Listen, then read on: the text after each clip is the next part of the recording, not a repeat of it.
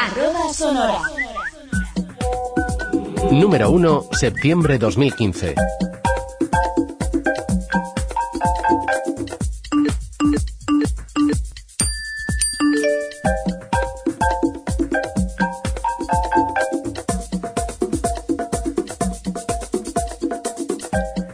El Centro de Investigación, Desarrollo y Aplicaciones Cifrotécnicas, CIDAD, ha puesto en marcha una nueva revista. Y es esta que estás escuchando, arroba sonora. Bienvenidos. Esta revista, que tiene carácter trimestral, pretende teneros informados acerca de la tecnología y de la tiflotecnología, todo lo que pueda ser relevante en cuanto a nuevas aplicaciones, nuevos dispositivos, vamos a tratar de tenerlo aquí para que todos vosotros podáis estar informados y al día. Antes de empezar con los contenidos, vamos a presentarnos, que todavía no lo hemos hecho. En los controles, en la parte técnica, están Jorge Rodríguez y Juan Rodríguez. En la lectura de textos, de noticias, de informaciones, nos van a acompañar Paloma Martínez y Antonio Hueso. Ellos van a hacer posible que conozcáis las últimas novedades que hemos ido encontrando en los diferentes medios de comunicación. Y aquí, delante del micrófono, compartiendo con todos vosotros eh, lo último en tecnología, Estela Landrove. En esta revista que tiene un carácter marcado tecnológico, no podía ser de otra manera, tenemos un correo electrónico para que os pongáis en contacto con nosotros. El correo electrónico es arroba sonora, con letra, arroba sonora, arroba 11.es. Ahí podéis escribirnos para hacernos vuestros comentarios, para hacernos llegar vuestras sugerencias y para pedirnos todo aquello que os interese que hablemos. Y dicho esto, hechas las presentaciones, yo creo que lo mejor que podemos hacer es dar paso al sumario para que sepáis cuáles van a ser los contenidos de este número uno.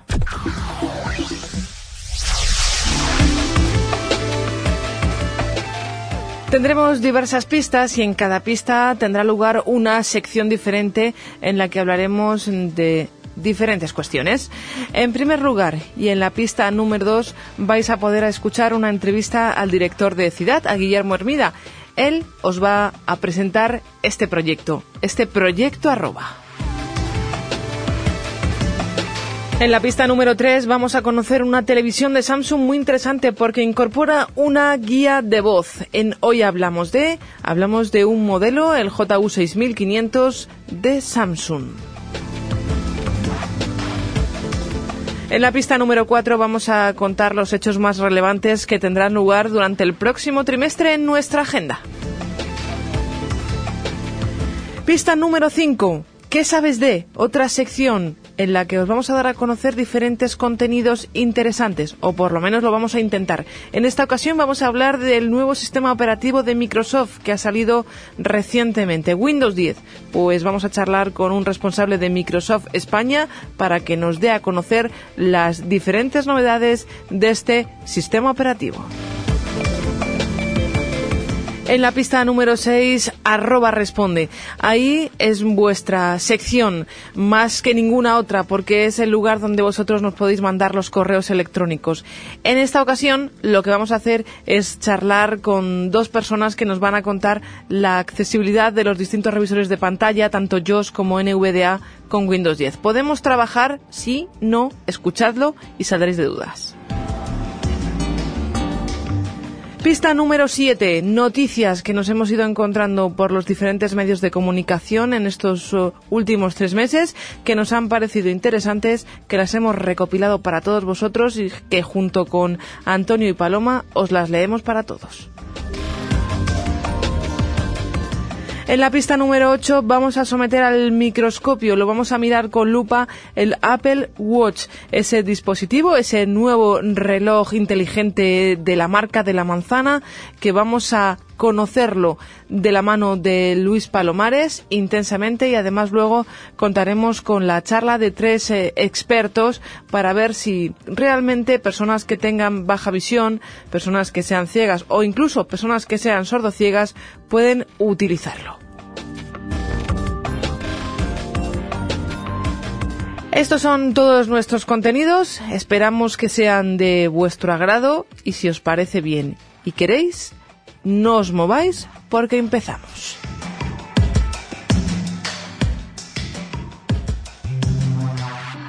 Arroba sonora.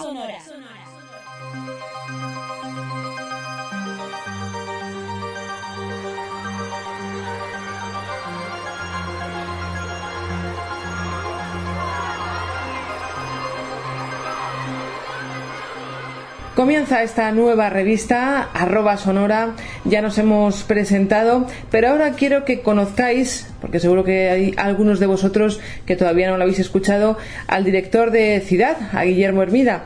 La revista es de Ciudad y por eso le hemos atracado así a mano armada y le hemos dicho, Guillermo, queremos que nos cuentes que vamos a poder escuchar, que vamos a poder oír en esta nueva revista que pone en marcha el centro que tú diriges. Hola Estela, pues la idea es darle un enfoque muy dinámico a esta nueva andadura, a este nuevo proyecto que es eh, Sonora y lo que queremos conjugar es, por un lado, lógicamente, la tecnología, porque es nuestro campo de acción, es de lo que en realidad día a día trabajamos, disfrutamos y vivimos, tenemos muy interiorizado.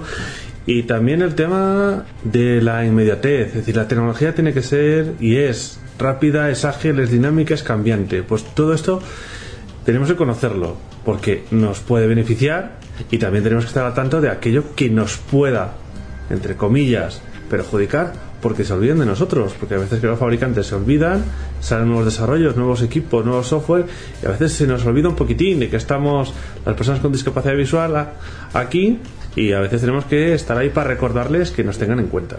Y entonces, eh, ¿solamente vamos a hablar de, de ciudad, Guillermo, o no? No, esto es una revista de tecnología en global se tocarán temas de tiflotecnología, lógicamente, porque nos afectan, pero desde luego la tecnología, y cada vez más, eh, hoy en día, la tiflotecnología y la tecnología van muy de la va más de la mano. Eso es, van muy de la mano, y hoy en día hay casi una simbiosis, ya es casi casi difícil separar lo uno de lo otro, máxime cuando ya se empiezan a hacer desarrollos y la gente habla de la accesibilidad universal, diseño para todos, y ya nos encontramos en el mercado con muchos desarrollos y muchas plataformas que son accesibles y por tanto creemos que tenemos que estar informados de todo. Oye, a todos nos gustaría algún día conducir el Google Car y qué mejor saber, por ejemplo, qué se hace en este tipo de tecnologías, con la visión por computadora, con la visión artificial, con la navegación, eh, los GPS, con el 5G, que por ejemplo ayer mismo leía un artículo sobre la futura 5G, que el Internet de las cosas, todo esto que al fin y al cabo nos va a afectar. Interesante, por tanto, que los oyentes estén pendientes y lo que también, Guillermo, pediríamos a, todos aquellos que nos escuchen y a los futuros oyentes es que participen, porque al fin y al cabo esta revista es de ciudad, pero también es suyo. Esto es, esto es una revista de todos y para todos. Queremos que sea una revista viva, que sea una revista dinámica, ágil, que se convierta en el portavoz de las inquietudes, de los comentarios, del sentir de todos nuestros afiliados, que ellos nos, eh, nos den información, nos reporten, nos cuenten, que ellos sean parte de este proyecto. Pues yo creo que entre vosotros, nosotros y ellos eh, vamos a intentar conseguirlo y en la mano de todos está. Déjame recordarles, Guillermo, que tienen un correo electrónico que nos pueden escribir a arroba sonora arroba 11 punto es arroba con letra. La primera arroba con letra. El título de la revista, el nombre de la revista es siempre con letra.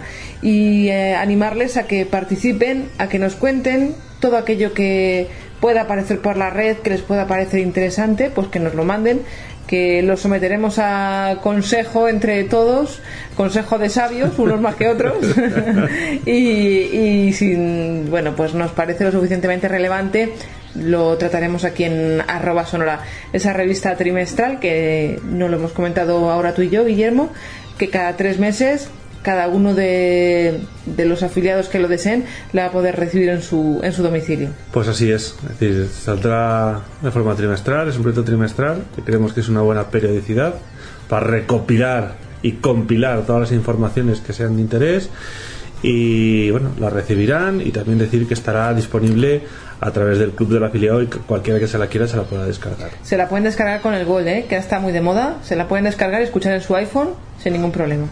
Efectivamente. Muy bien, Guillermo. Pues muchísimas gracias por habernos acompañado, por habernos contado de primera mano en qué va a consistir este nuevo proyecto que se lanza desde Ciudad y para todo aquel que lo quiera escuchar.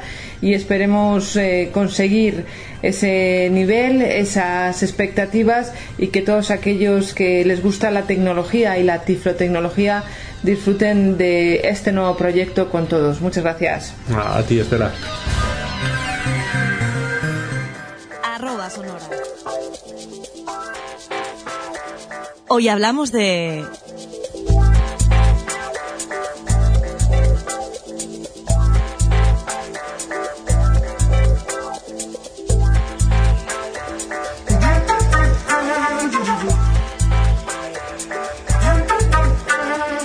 En esta sección iremos hablando de diferentes dispositivos que nos parezcan interesantes para todo el colectivo de personas eh, con baja visión o personas ciegas. En esta ocasión os vamos a contar una novedad que incorpora una línea de Smart TV de Samsung. En esta ocasión hemos hecho las pruebas con una JU 6500 que incorpora una guía de voz. Vamos a poder manejar la televisión en su inmensa mayoría. Para saber cómo funciona, y para conocer qué podemos hacer con ella nos hemos desplazado parte del equipo de arroba sonora hasta las instalaciones centrales de Samsung en Madrid y vamos a conocer cómo es esta televisión. Os vamos a mostrar los eh, hechos, los datos más relevantes de esta Smart TV que ya podemos encontrar en el mercado.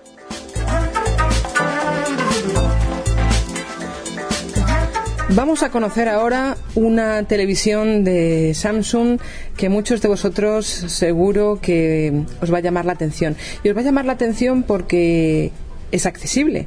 ¿Y qué significa que es accesible? Bueno, pues que nos vamos a poder mover por los menús, que vamos a poder escuchar qué programación es la que se está reproduciendo en ese momento y vamos a um, hacer muchas cosas más que nuestro compañero Luis Palomares nos va a ir contando en este pequeño taller. Vamos a um, hacer las pruebas sobre un televisor Samsung JU 6500 de 48 pulgadas. O sea que seguro que a más de uno de vosotros os gustaría tenerlo en casa. A mí también, ¿eh? pero no va a poder ser. Muy buenas. Hola, buenas. Ayúdanos a conocer un poquito más eh, la accesibilidad que tiene este televisor de Samsung. Bueno, pues como ya, como ya has dicho tú, pues 48 pulgadas, que está muy bien, además curvo, que pues dará más calidad a la imagen y seguro que más de un lector nuestro pues también, también agradecerá. Bueno, pues básicamente con este televisor, a ver, tiene algún problema de accesibilidad, que, lo vamos a ver, pero mm, buenas noticias, el, firmware de la televisión se actualiza, con lo cual eh, Samsung eh, irá corrigiendo paulatinamente los errores que se puedan ir, ir detectando con toda seguridad.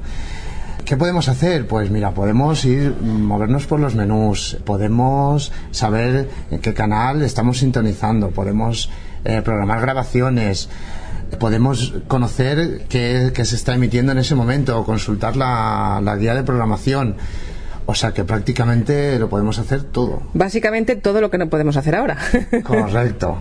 Bueno, ya sabéis que tenemos algún otro fabricante que tiene también opciones de accesibilidad, pero yo personalmente creo que esta, esta televisión ha llegado un poquito más allá que, el otro fabricante y bueno, pues eh, hay, que, hay que decirlo y hay que conocerla también.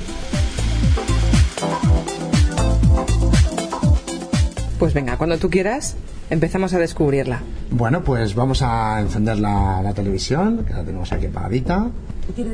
Hemos decidido a nuestros oyentes que en esta ocasión arroba sonora se ha desplazado hasta Samsung y nos están facilitando todas las eh, facilidades, valga la redundancia, para conocer esta televisión JU 6500. Luego charlaremos con Pablo Requejo, que nos va a contar también cosas muy interesantes. Y ahí los ruiditos de fondo que se pueden oír, pues porque estamos en Samsung. Que... Estamos interrumpiendo su trabajo diario. Mirad, estamos en, en, un canal, en el que sea, que yo ahora mismo pues no tengo ni idea de qué canal es. Entonces vamos a preguntarle qué canal es, le damos al intro y... Canal Información 76, la 1 HD, la mañana, de 10.05 a 13.17. Vale, nos ha dicho en qué canal está sintonizado, que es en el 75, nos ha dicho el programa, la hora de inicio y la hora de fin del programa. O sea que de momento vamos bien.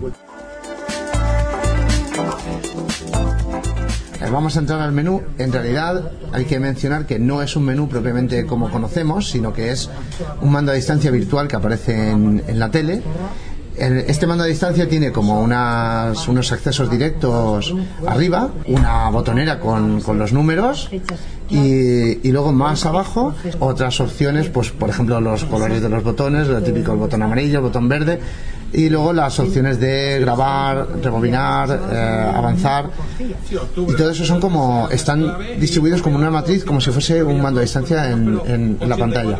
Lo vamos recorriendo con los cursores izquierda derecha, arriba abajo. ¿De acuerdo? Entonces vamos a entrar al menú. El próximo día, 20... Mando en pan 5. Vale, dice mando a distancia en pantalla 5, que es el número en el que está. 8. Estoy bajando en columnas hacia abajo. 0. Vale, si me muevo a la izquierda. Teletexto. Vale, teletexto. Si me muevo a la derecha. 0. Sigo otra vez a la derecha. Canal anterior. Vale.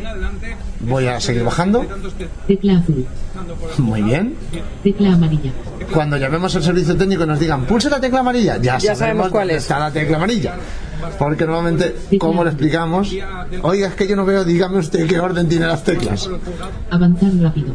Vale. Reproducir. Pausa. Estoy moviéndome eh, hacia la izquierda. Rebobinar. Vale. Avanzar rápido. Ha saltado eh, otra vez a la parte derecha. Reproducir. Bien. Voy a bajar. Grabar. Aquí tenemos grabar, de- debajo de reproducir, a la izquierda. Detener. Anterior.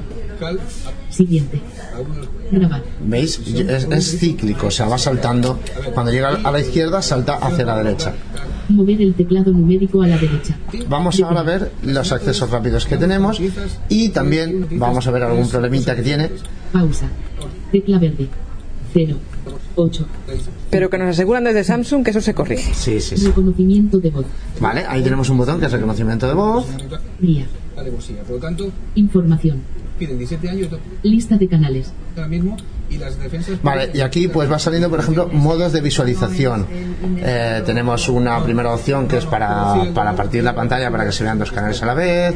Luego tenemos modo deporte.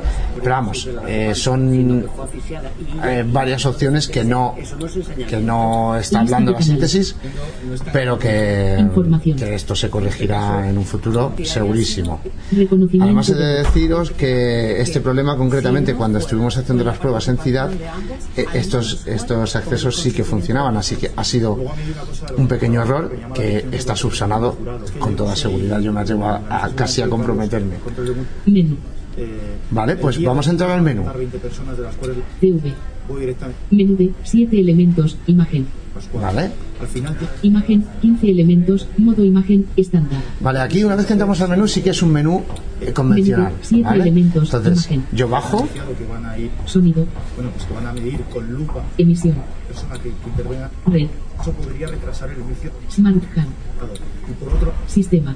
vale, vamos a entrar en sistema con flecha a la derecha. justicia Sistema. 18 elementos. Accesibilidad. Fijaros, qué bien.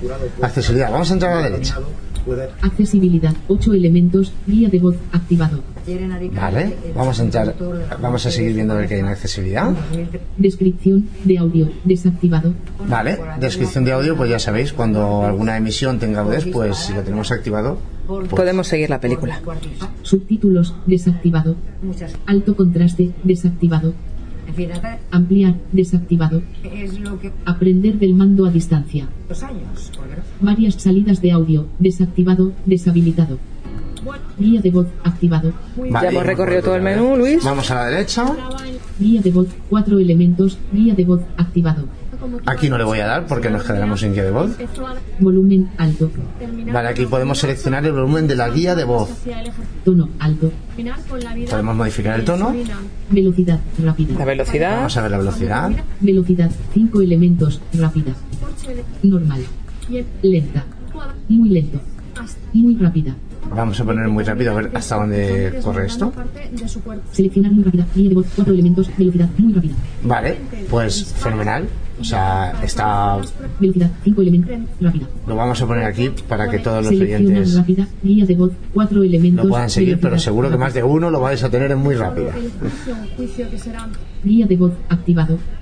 Vale, y ya está. No tiene, no tiene más la guía de voz y tampoco Le hace falta. hace falta porque es una televisión. Básicamente, esta es la tele. Elementos. No sé si tenéis. Voy a salir del menú. Sistema. Decir, Luis, que con esta televisión podemos grabar contenidos, como hemos escuchado antes en el menú, podemos reproducirlos, avanzarlos, retrasarlos, incluso programarlos. En esta ocasión no lo vamos a hacer, pero la opción está ahí. Sí, además eh, no lo vamos a hacer pues por cuestión de tiempo y ya sabéis, pero la opción está ahí, incluso podemos explorar eh, contenidos que tengamos en un pendrive, es totalmente accesible, o sea que vamos a poder grabar, vamos a poder revisar, vamos a poder revisar el contenido que tengamos en el pendrive y si la tele lo, lo puede reproducir, lo va a reproducir, así que sin ningún problema. También tenemos un mando, Luis, al que le podemos hablar. Sí, tenemos un mando al que le podemos hablar. Pues por ejemplo, le vamos a pedir que suba un canal. O sea, que, eh, estemos en el canal que estemos, pues vaya canal arriba, pues por decirle algo, ¿vale? Subir canal. Subir canal. 78. La otra. Central. Pulse enter y diga el Vale. comando al micrófono. Ahí tenemos ya el canal siguiente. Tenemos este canal, entonces vamos a salir del menú de voz. Desconexión en 30 Le damos a exit. volumen de manual canal arriba. Vale. Y ahora vamos a ver qué tenemos aquí. Le damos al intro para ver la información. Canal información. 78. La otra. Central de sonidos G. DVDS. De 11.48 a 12.31. Vale, pues por ejemplo, fenomenal. Si queremos volver al canal anterior, vale, lo haríamos con los botones, pero por probar. Bajar canal. Bajar canal. 77, la 2, hermana, pero que has... Vale, le damos a exit. al micrófono del Smart Control Para salir del de menú de, canal de voz. subir volumen de manual hora actual de reconocimiento de voz. Y ahora le vamos a dar a información. Canal información 77, la 2, hermana, pero que has hecho de 12.3 a 13.34. Muy bien. Y bueno, pues esto. Y por- ahora para despedirnos, pues le podemos decir apagar TV. Diga apagar TV. Desea que apague el TV si no. Sí. Y la tele se apagó. Y hasta aquí hemos llegado con nuestra parte práctica de esta televisión, de, este, de esta Smart TV. Pero no os vayáis, que todavía hay más.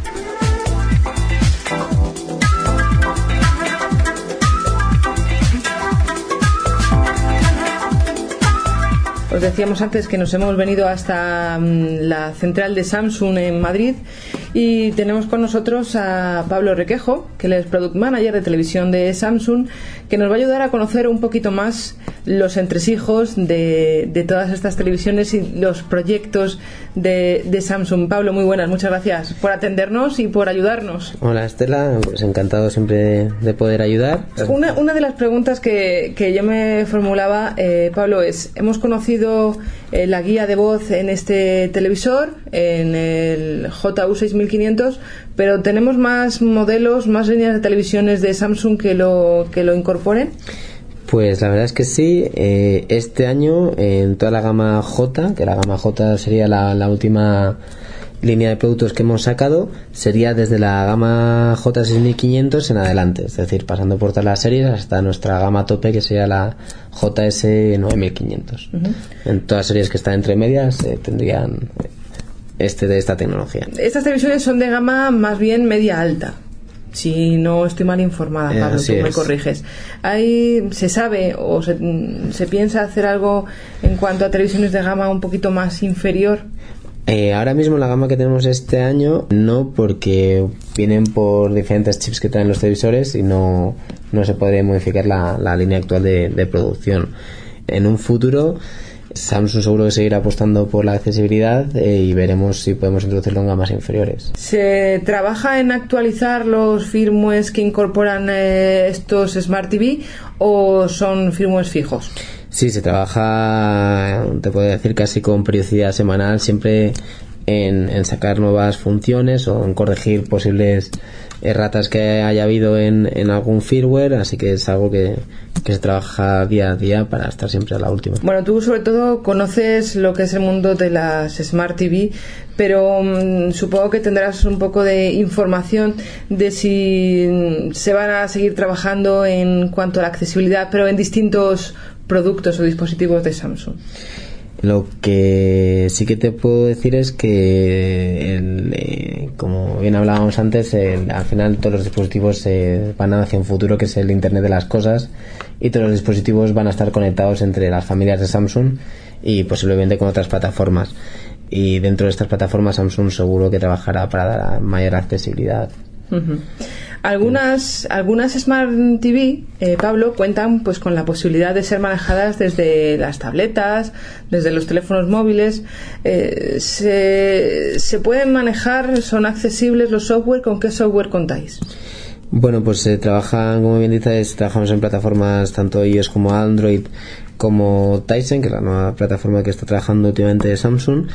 Y dentro de ellas, eh, las dos eh, aplicaciones más, más comunes serían el Samsung Smart View 2.0 y Quick Connect.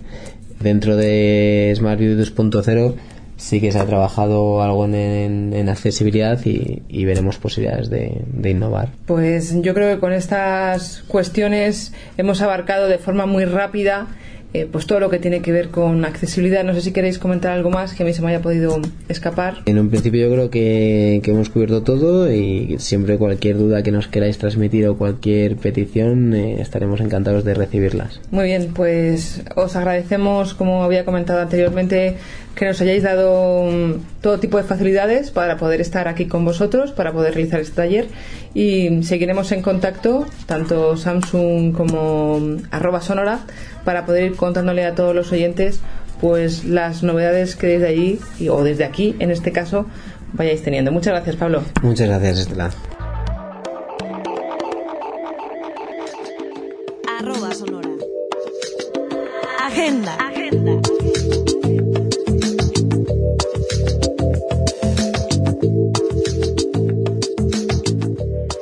Sección nos vamos a presentar diversos actos que tendrán lugar durante el próximo trimestre. En esta ocasión hemos seleccionado dos, pero para el siguiente número de arroba seguro que tenemos muchos más. Simo, del 28 al 30 de octubre en IFEMA. El desarrollo en materia educativa pasa por fusionarse con las nuevas tecnologías. La Feria de Madrid acoge Simo Educación, el Salón de Tecnología para la Enseñanza, un evento para docentes que quieran introducirse en el mundo de las TICs en un formato experimental y participativo. Simo Educación, que realiza una labor importante para ayudar a profesionales a familiarizarse con la tecnología y su aplicación en colegios o universidades, incluye un área de exposición, conferencias, talleres prácticos y presentación de experiencias de pioneros en el uso de conceptos como el mobile learning o el lenguaje audiovisual en sus clases. En la edición de 2014, el salón recibió la visita de 7.526 profesionales con la presencia de profesores y personal no docente de colegios y universidades, así como representantes de las distintas administraciones públicas con competencias en educación de todas las regiones de España. Sexto Congreso Internacional de CENTAC. Los próximos 5 y 6 de noviembre, el CENTAC organiza su sexto Congreso Nacional de Tecnologías de la Accesibilidad. En esta ocasión, el Palacio Euskalduna de Bilbao será testigo del mayor encuentro de tecnologías y accesibilidad de toda España, y el CIDAD estará presente con charlas sobre accesibilidad.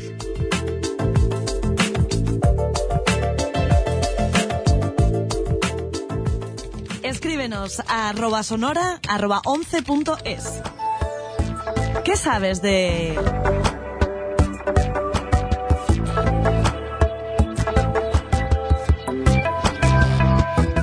En esta nueva sección de arroba sonora vamos a conocer diferentes software o dispositivos de los cuales hayáis escuchado hablar de ellos, pero que todavía no se conozcan mucho. En esta ocasión nos vamos a acercar a un sistema operativo que ha entrado en nuestros domicilios recientemente y seguro que ya habéis averiguado que estoy hablando de Windows 10. ¿Qué sabes de Windows 10?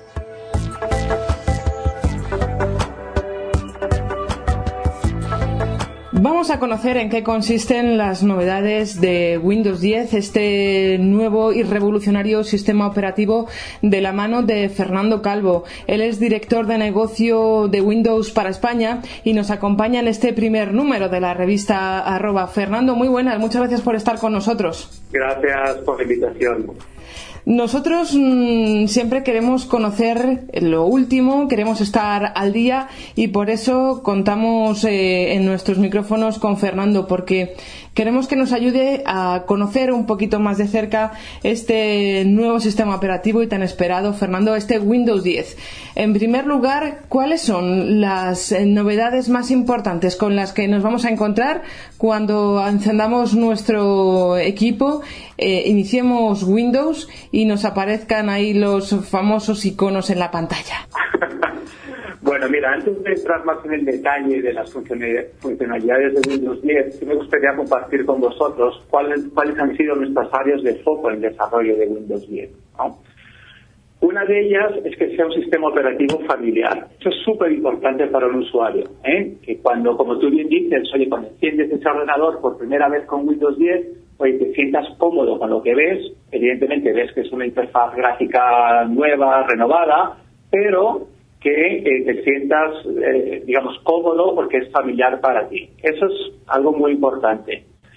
La, segunda área de, foco que hemos hecho es que las personas pueden interactuar con los equipos con, Windows 10 de una forma más natural. Entonces, Windows 10, digamos que es un, sistema operativo bastante inclusivo distintas, para distintas formas de interactuar con él. Me explico. Puedes interactuar con el eh, ratón y teclado de toda la vida, con el lápiz digital o con la voz. Y una de las novedades de, Windows 10 es, eh, es, Cortana, ¿no? que es el asistente eh, personal. Y bueno, y evidentemente también a través de tecnologías táctiles cuando, cuando este equipo tiene una pantalla, una pantalla táctil. La tercera área de, de foco con el desarrollo de Windows 10 es todo el tema de seguridad. Importantísimo. exactamente. Para nosotros la seguridad es clave.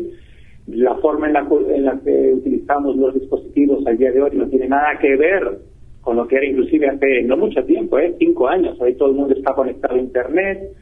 Eh, si nosotros, bueno, tenemos jóvenes en, en la familia, pues bueno, están, yo diría que 15 horas al día conectados y tal. O sea, todo el tema de seguridad es súper clave, ¿no? Seguridad no solamente eh, digamos, reactiva, sino también proactiva eh, para poder proteger eh, no solamente el sistema, pero también la información. ¿no? La información viaja entre distintos dispositivos y eso para Microsoft también es muy importante. Y el último punto, pues es el tema de productividad.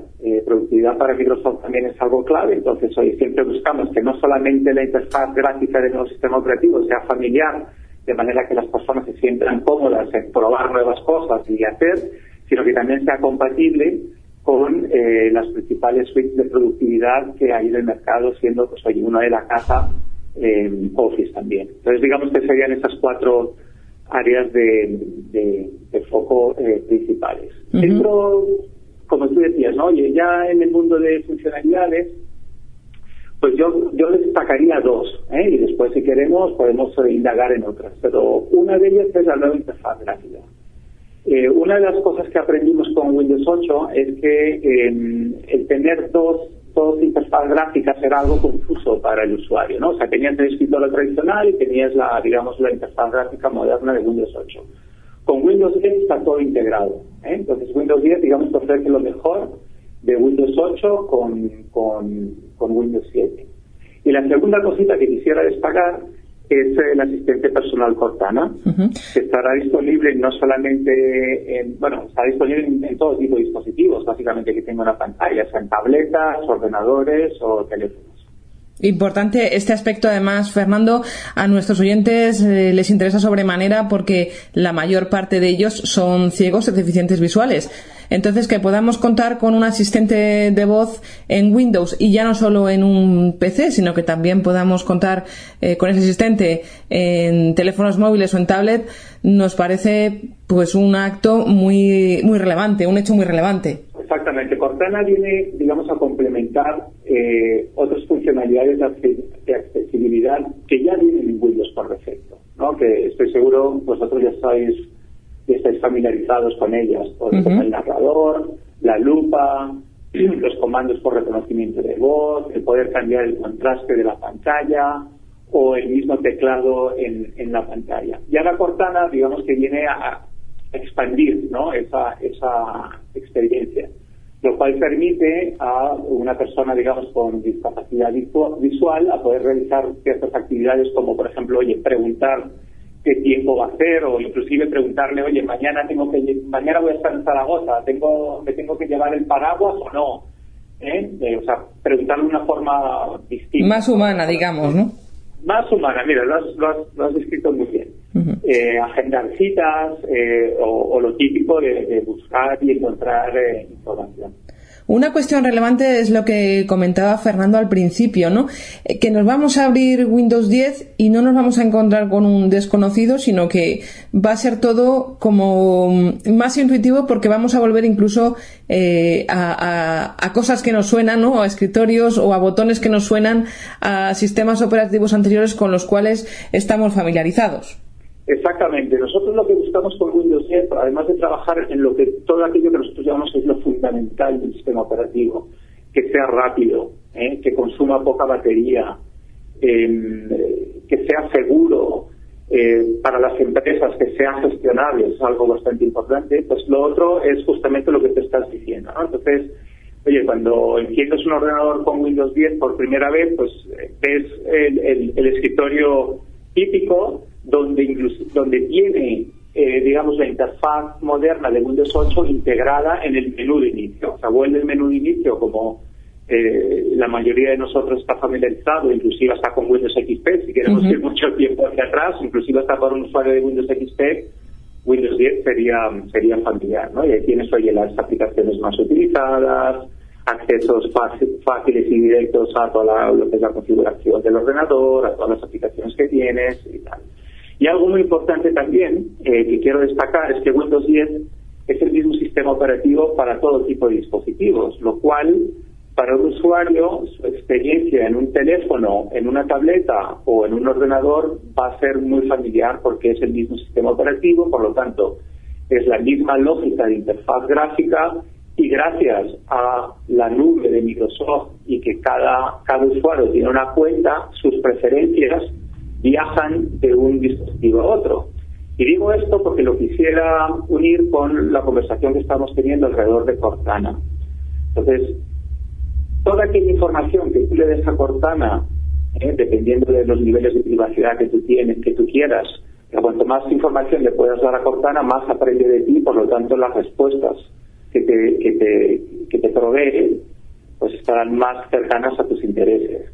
Y eso en todo tipo de dispositivos, porque esas preferencias no se quedan solamente, digamos, en tu ordenador, sino que también viajan, digamos, que eres un usuario que tienes también una tableta o tienes un teléfono con Windows 10, pues todas esas preferencias viajan en, en, a través de todo tipo de dispositivos. Con lo cual, lo que tengamos en el teléfono lo vamos a poder disfrutar también en nuestra tableta o en nuestro PC. Tenemos todo sincronizado al momento. Exactamente. Eso es muy importante. Y hay otra cosa que va a ir llegando con el tiempo, que es el tema de las aplicaciones. El hecho de que sea un, un, mismo sistema operativo en un teléfono, en una tableta y en un ordenador, lo que hace también es que las aplicaciones sean las mismas. Estoy hablando no solamente de las aplicaciones de Microsoft, como pudiera ser el correo, por ejemplo, o mapas, sino estamos hablando también de aplicaciones de terceros. Lo cual quiere decir que cuando un desarrollador desarrolla, valga la redundancia, una aplicación para Windows 10, está desarrollando una aplicación que funcionará en el teléfono, en la tableta y en el ordenador. He estado leyendo también en- en- entre las novedades de Windows 10, Fernando, que ahora vamos a poder eh, tener las notificaciones que recibamos de Windows a la mano, digamos. Que enseguida Eh, vamos a poder desplegarlas y vamos a ver todas las notificaciones que tengamos pendientes. Hay una nueva funcionalidad que se llama el centro de notificaciones que lo que te provee es exactamente eso. Te da notificaciones ya sea de mensajes que estás recibiendo, pero también notificaciones del sistema. Como por ejemplo, oye, tienes una actualización pendiente o, tu antivirus se ha vencido, lo tienes que renovar, este tipo de cosas. Y todo en un sitio solo, de manera que la gente, oye, no tenga que estar yendo a distintos, digamos, eh, sitios del sistema operativo para buscar distintas informaciones. También podemos eh, tener abiertas hasta cuatro aplicaciones, si no me equivoco, que las podemos ir visualizando y pasando de una a otra rápidamente. Bueno, eh, mejor que eso. Y ahí, y ahí quisiera eh, introducir un, co- un concepto que se llaman de escritorios virtuales. con Windows 10 puedes tener varias sesiones de trabajo o varios escritorios virtuales. Vamos a suponer que yo estoy eh, planificando, no sé, eh, un, un próximo viaje personal con mi, con mi familia pero lo estoy haciendo eh, al mismo tiempo que estoy trabajando en una presentación donde tengo un PowerPoint abierto, donde tengo un Excel, este tipo de cosas. Y yo no quiero que ambos documentos, digamos, mi, mi aplicación de viajes o, qué sé yo, la página de Iberia, por decir algo, estén en, la- en el mismo escritorio donde yo tengo mis hojas de cálculo y tal. Entonces yo puedo tener dos escritorios. Un escritorio donde solamente tengo las tareas o las aplicaciones que están relacionadas con esa tarea personal, en este caso de mi viaje de verano, y otro escritorio donde eh, yo tengo eh, las aplicaciones eh, relacionadas con esta tarea eh, personal.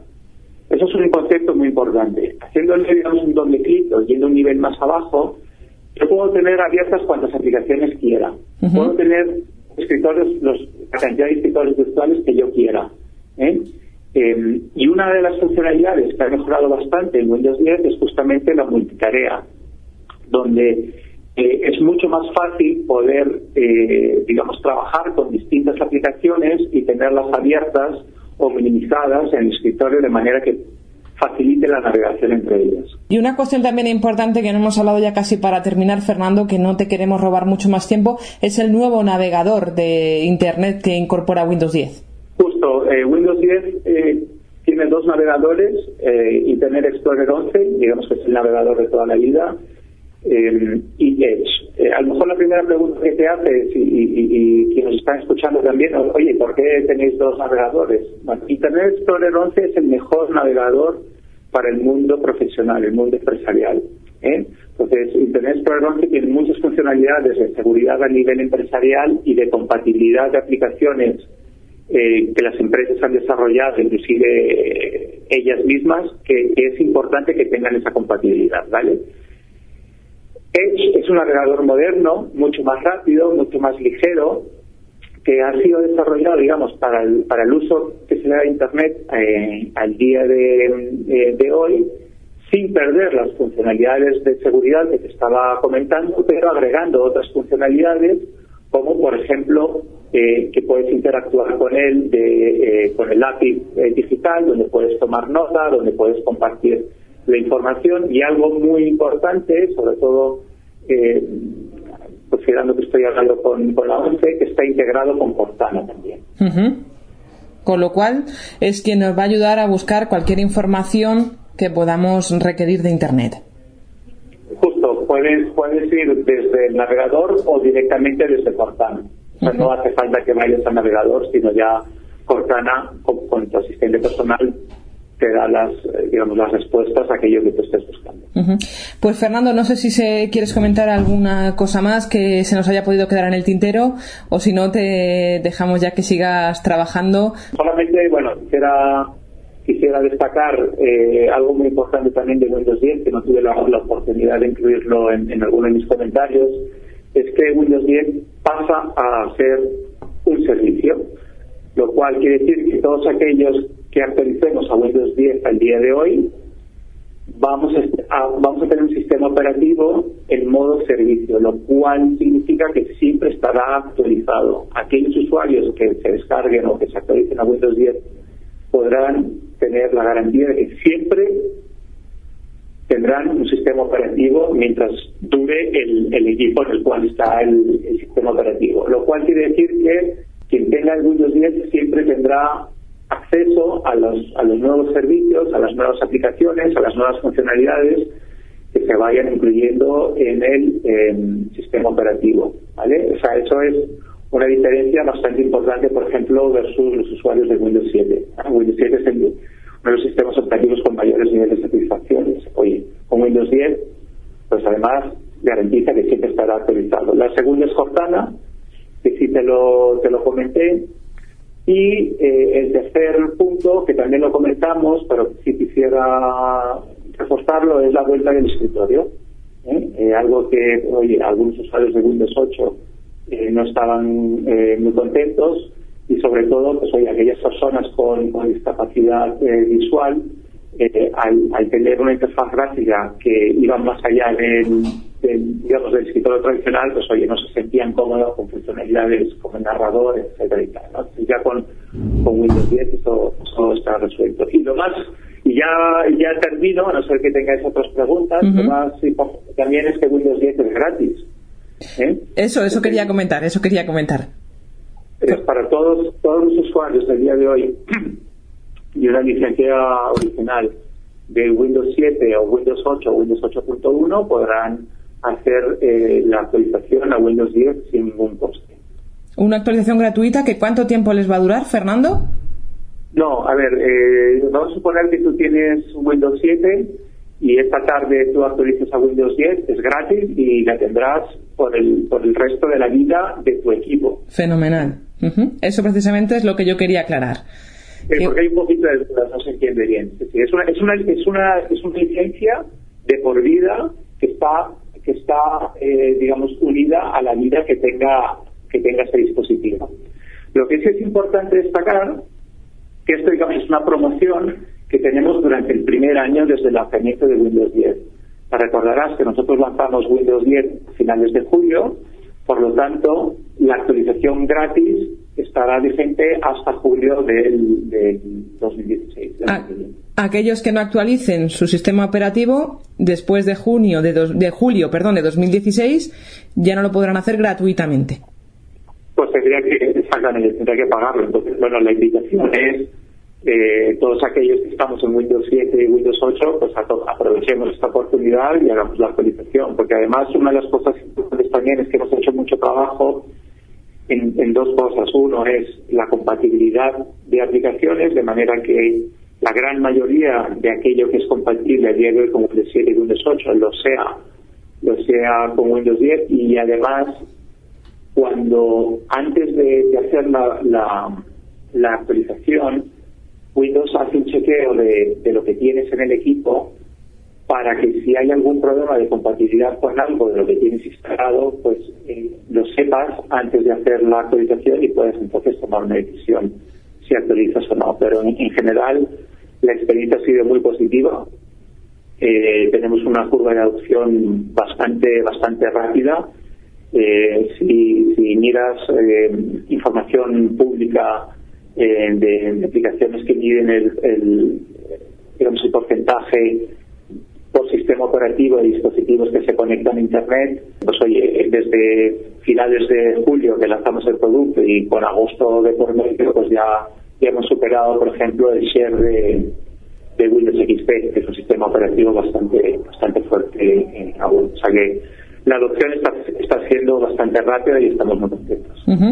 Pues Fernando Calvo, director de negocio de Windows en España, te queremos agradecer que hayas compartido este ratito de charla con todos nosotros, con los integrantes de arroba sonora y simplemente daros la enhorabuena por este nuevo lanzamiento, por esta idea de hacer la actualización gratuita a Windows 10 al menos durante el primer año y seguro que seguimos charlando en próximas ocasiones cuando tengamos eh, novedades acerca de los nuevos sistemas operativos de Microsoft o cualquier otra cuestión que tenga que ver con la accesibilidad. Fernando, muchísimas gracias. Gracias a ti, gracias a, a- a todos vosotros. Ha sido un placer estar con vosotros. Encantado en, en- en tener otra oportunidad como esta. Escríbenos a arroba sonora arroba 11.es. Arroba responde.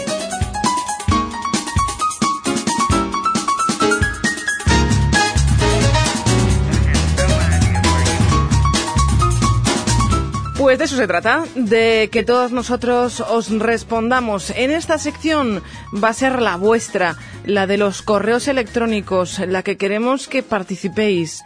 Como ya os lo hemos contado en alguna de las pistas de la revista, mandándonos correos electrónicos a la dirección arroba sonora con letra arroba 11.es arroba sonora arroba 11.es ahí vamos a dar pues respuesta a todas las consultas que nos hagáis. Eso sí, os tenemos que pedir un favor.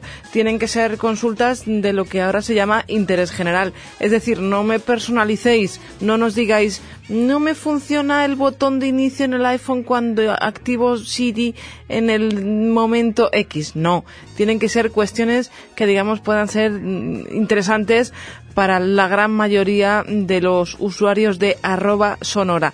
En esta ocasión, como todavía evidentemente no teníamos ninguno de vuestros correos electrónicos, bueno, pues nosotros nos hemos preguntado, se ha preguntado, cómo está la situación de accesibilidad en Windows 10 por parte de JOS y por parte del NVDA.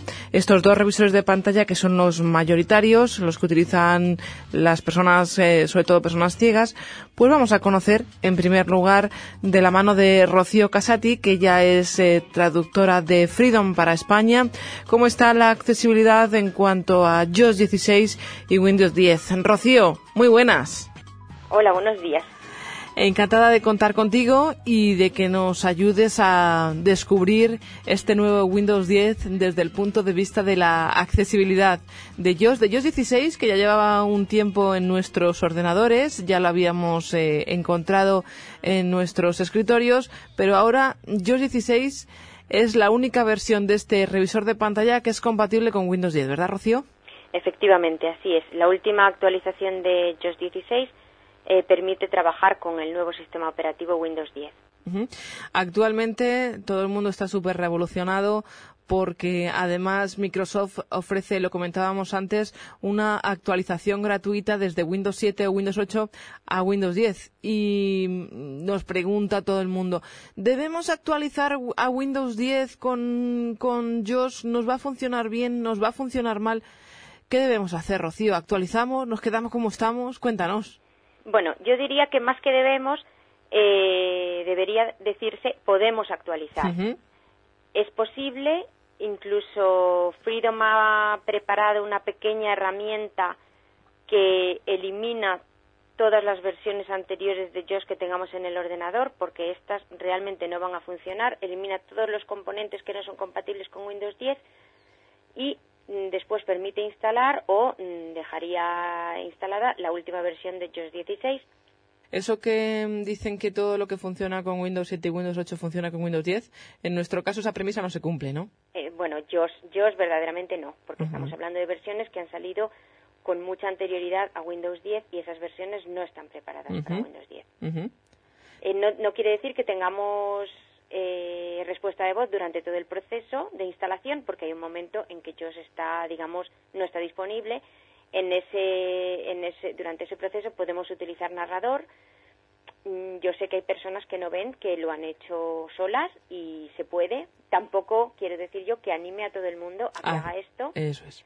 y tampoco creo que sea necesario en estos momentos actualizar a Windows 10 eh, porque Windows 10 se va a ir actualizando periódicamente y mejorarán ciertas cosas de accesibilidad. Ujú.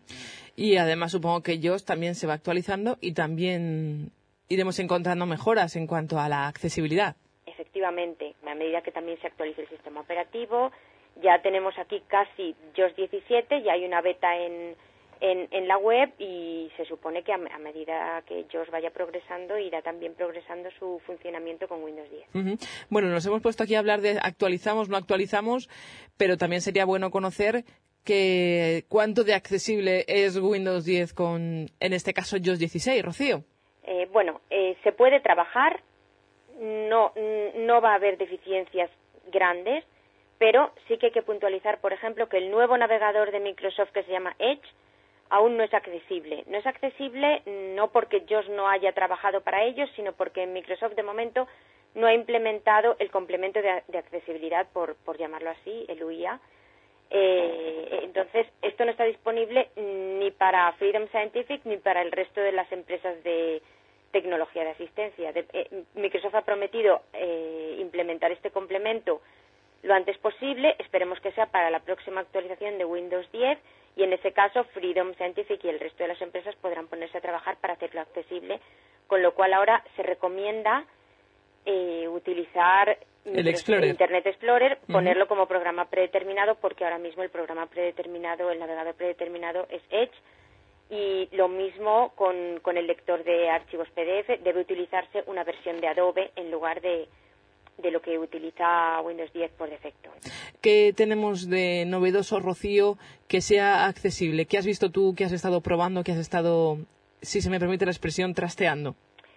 Eh, bueno, el, el, sistema operativo Windows, mmm, la impresión que, que, causa a un usuario que haya trabajado con los anteriores es que es una especie de mezcla entre Windows 7 y Windows 8. Tenemos un menú de inicio que yo creo que a los usuarios de Windows 7 y de toda la vida nos va a gustar más porque es prácticamente como el de Windows 7, tiene uh -huh. un cuadro de búsqueda en el que uno, digamos, al pulsar la tecla Windows aterriza y eso nos ha gustado a todos. No tenemos eh, las aplicaciones Metro ahí directamente con, con los, los, mosaicos y eh, están ahí, están en el menú de inicio, están accesibles, pero ha hemos vuelto, digamos, prácticamente a un menú muy similar, a un menú de inicio muy similar al anterior, y, y, con todo esto se puede trabajar, evidentemente. Tenemos novedades también en cuanto al, al explorador de archivos, ¿verdad? Eh, bueno, hay una cosa que llama la atención a los usuarios de siempre y es que de forma predeterminada al menos cuando abres el explorador pulsando Windows E con, concretamente no, mm, no, no vamos a C directamente. Vemos las carpetas frecuentes y los documentos frecuentes, pero no te puedes ir, digamos, a, al, al, disco, a la, unidad de disco, de, de uh -huh. disco donde, donde, tienes instalado el sistema operativo. Esto probablemente tenga un sentido y es que se trata de hacer un Windows más para usuarios que no jueguen, digamos, y que vayan a, bueno, directamente a, a, mirar sus carpetas y demás. Y claro, hay mucha gente que estamos acostumbradas a poder ir a C, archivos de programa, a esto aquello. Se puede, evidentemente, ir. Pero, pero nos no va a lo, costar un poco más de trabajo. Bueno, lo puedes ejecutar, puedes hacer otras cosas. Pero de entrada, cuando abres este, el explorador de esa forma, no, no lo tienes ahí. Y eso sí que llama la atención porque no es así ni en Windows 7 ni en Windows 8. ¿Hay algo más que te interese destacar, que quieras destacar en este sentido, Rocío? Bueno, yo diría a la gente que fuera prudente, que si tienen un equipo nada más en casa, yo creo que es un poquito más prudente esperar un poco, a menos que uno sienta mucha curiosidad, no lo necesite para trabajar y no le importe verse un poquito perdido al principio, porque esto es lógico en cualquier sistema operativo nuevo, al principio todos nos sentimos un poco perdidos y más si no vemos, claro, si uh -huh. no tenemos la pantalla a nuestra disposición. Uh -huh. Pero bueno, si uno tiene dos ordenadores en casa o realmente tiene mucha curiosidad por verlo, mmm, no. Que sepa que existe esa posibilidad. Efectivamente, puedes trabajar y, y, no te vas a ver, no te vas a angustiar y vas a poder hacer, sí, vas a poder trabajar con, con Windows. No obstante, el que avisa no es traidor, Rocío.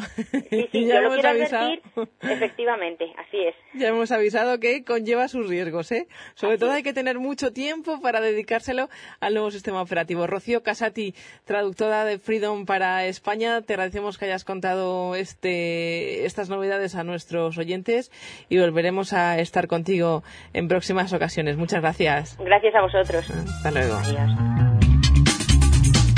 Ahora vamos a charlar con un amplio conocedor del revisor de pantalla NVDA.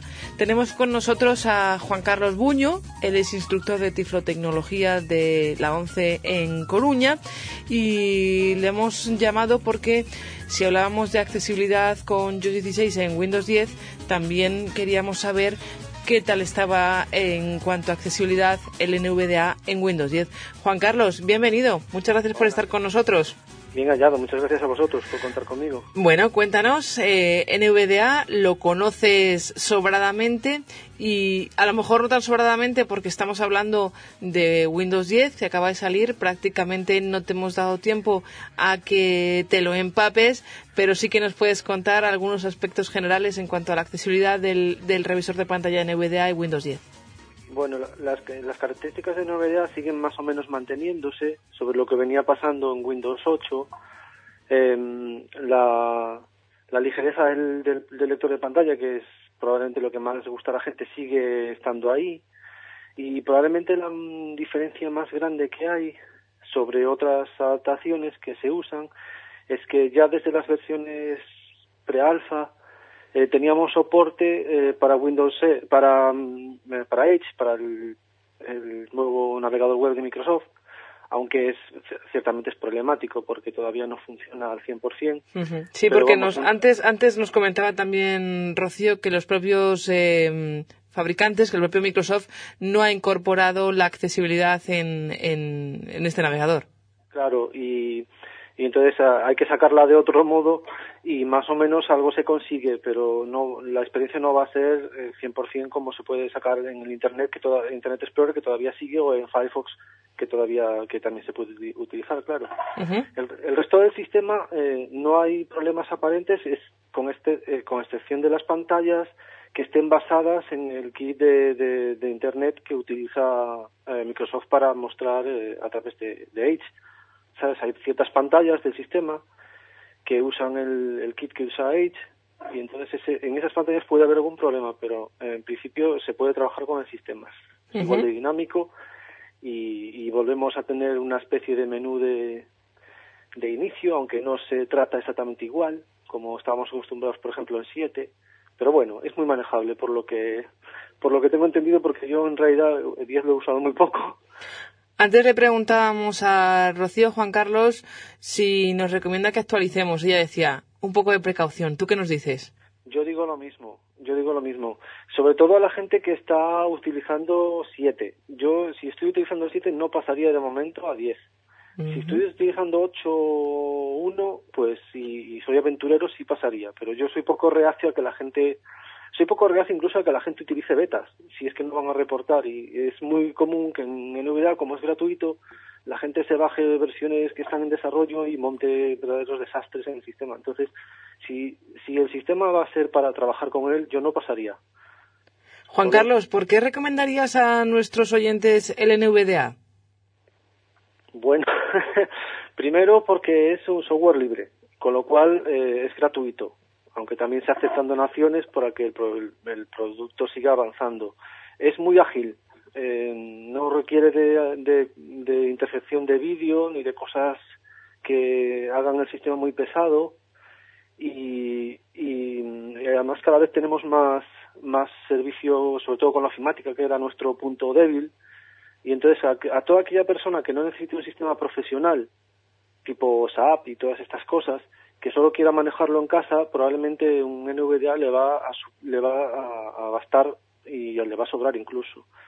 Eh, su mejor desempeño, bajo mi punto de vista, es en la navegación web con Firefox, que yo creo que es el que mejor funciona en este, en este navegador. Ujú. Antes de terminar, ¿de dónde se pueden descargar eh, los eh, oyentes de arroba sonora el NVDA? Por si lo quieren probar. Sí, hay Que se bajen a- una versión, una versión que no esté en pruebas para que no líen ningún desaguisado en el ordenador. Juan Carlos. A ver, aquí tenemos un pequeño problema que yo que sí que quería avisar de que va a ocurrir. Si no tenemos un ligero control del, del inglés, el problema es que la gente de NVDA no está por la labor de momento de traducir su sitio web.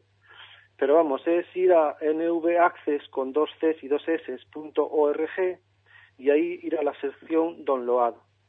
Entonces tendremos unos botoncitos por si queremos hacer donaciones y si no le daremos a un botón que se llama skip this time, me parece que era, bueno, más o menos dejarlo esta vez y entonces ya nos arranca la instalación, o sea, ya nos arranca el, el fichero para descargar, que es mm, bastante pequeño, deben ocupar unos 12 megas más o menos.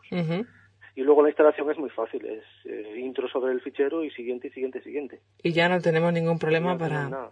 Para instalarlo. Incluso podríamos eh, llegar a no instalarlo, sino eh, en- al dar el intro la primera vez, Ujú. aparecen tres opciones. Una es para instalar, Otra es para crear un portable, para poder meter en un pendrive. Y la última es para eh, ejecutarlo en modo de prueba, para poder, eh, sin instalar nada, probar el programa en Windows. Ajá, perfecto. Y una vez que apaguemos que y volvamos a encender, ya no tenemos nada. Ya no tenemos nada. Ujú, Perfecto. Entonces, esas, tres, esas tres opciones son posibles. Además, quiero aprovechar, Juan Carlos, a contarle a todos nuestros oyentes de arroba sonora, ya que es una revista de ciudad, que hemos desarrollado un driver para que con el NVDA se puedan utilizar las famosas líneas Braille Eco, las Eco Braille, en lo que es más interesante, tanto en Windows de 32 como en Windows de 64 bits, que para mí estas líneas me parecen que a pesar de que tienen un montón de años, todavía están muy vigentes. Sí, en realidad es- esto supone darles una segunda vida, porque las líneas funcionan perfectamente. Yo las he probado eh, tanto con conexión directa a un puerto USB clásico de toda la vida, como, como mediante un conversor USB serie, y van fantásticamente bien. O sea, son totalmente recomendables. Si alguien tiene estas líneas o se puede hacer con ellas porque están muy baratas de segunda mano, vamos, tienen ahí una, una segunda vida para estas líneas Braille. Pues nada, si nos lo dice Juan Carlos, mejor dicho, si os lo dice Juan Carlos, créedoslo porque, porque os está contando la verdad. Yo tengo una.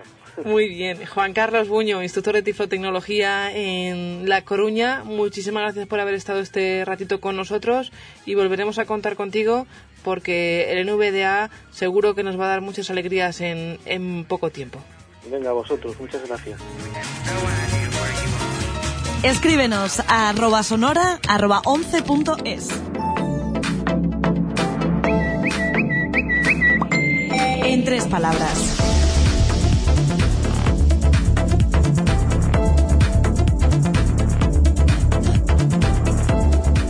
Abrimos esta sección en tres palabras que en lo que va a mm, consistir básicamente es en descubriros las noticias relacionadas con la tecnología que nos han parecido más relevantes, más interesantes, incluso lo vais a ver más curiosas.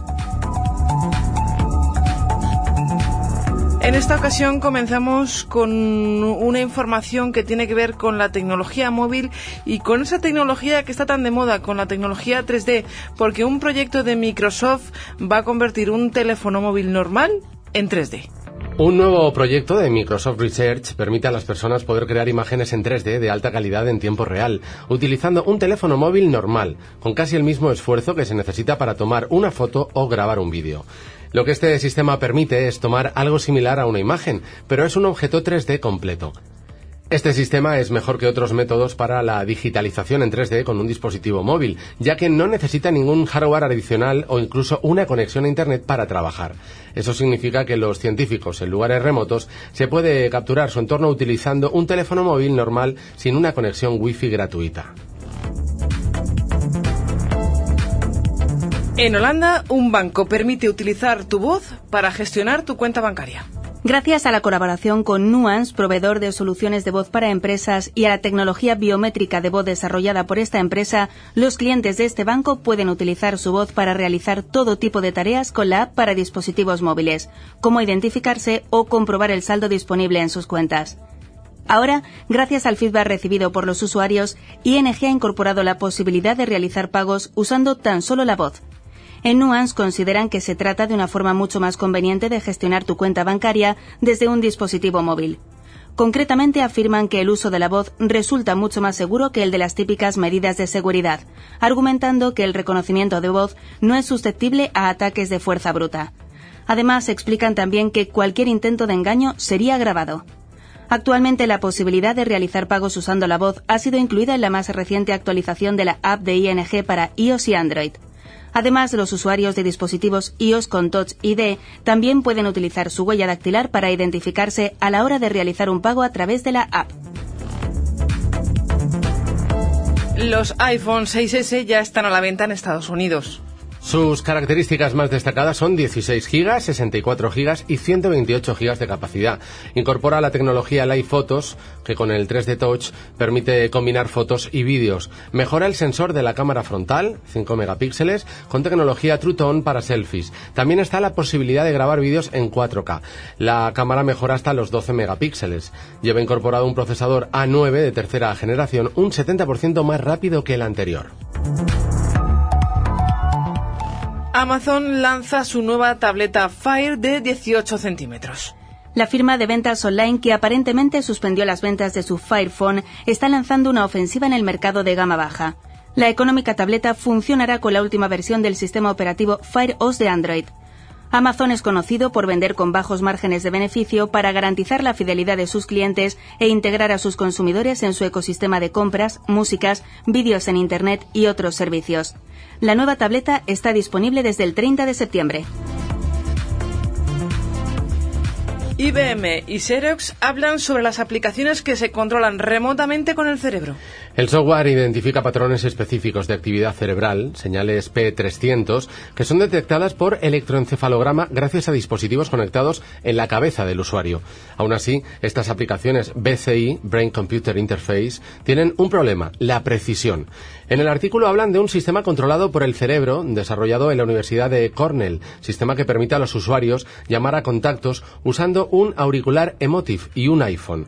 La idea es que los contactos vayan iluminándose y cuando el usuario identifique la luz en el contacto deseado, la llamada se realice.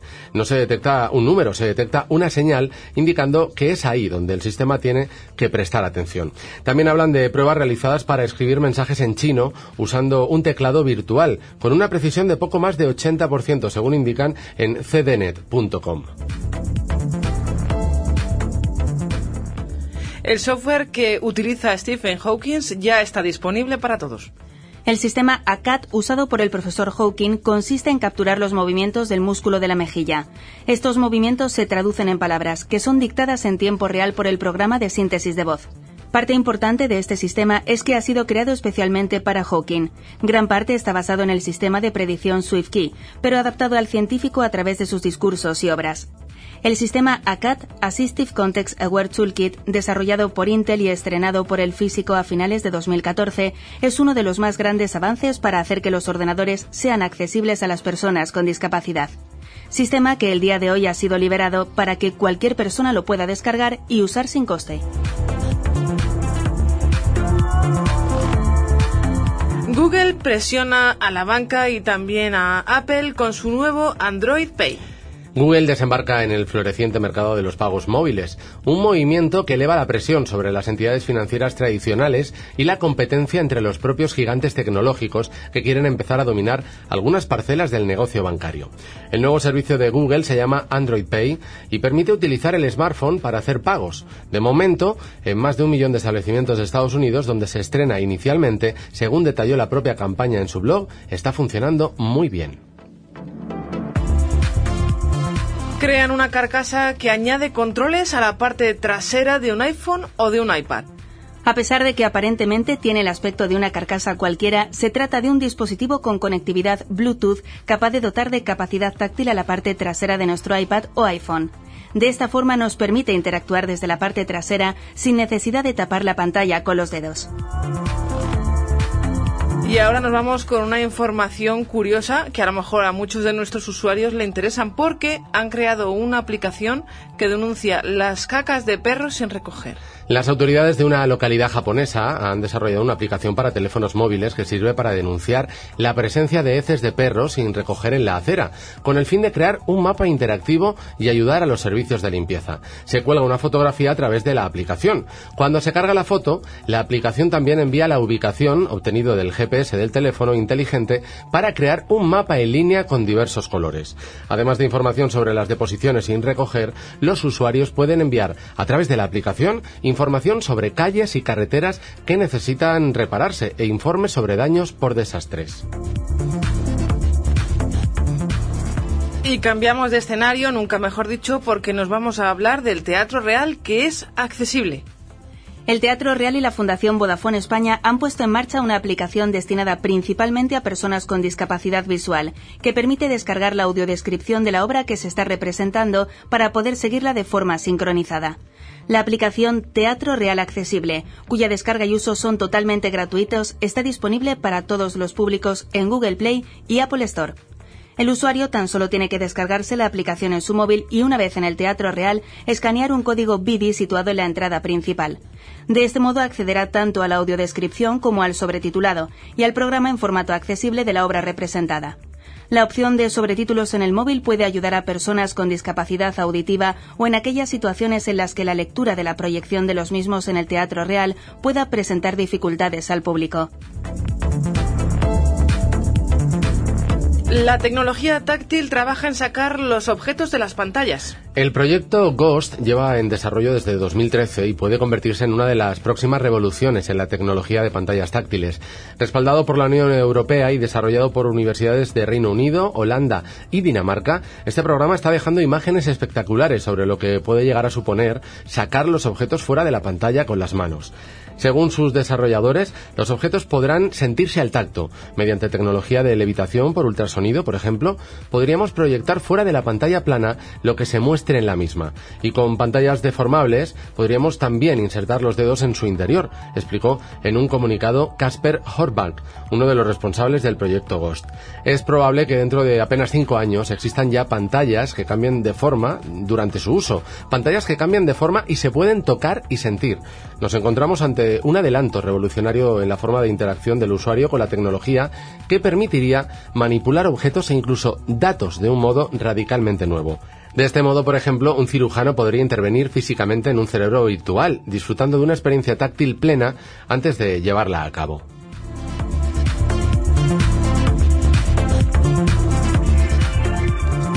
Arroba sonora. Al microscopio.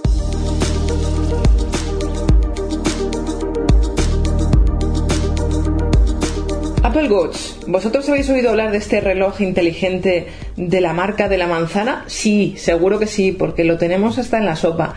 Hemos escuchado que vamos a poder hacer de todo con este reloj. ¿Y las personas ciegas o deficientes visuales también? Pues sí, también. Bueno, unos más que otros.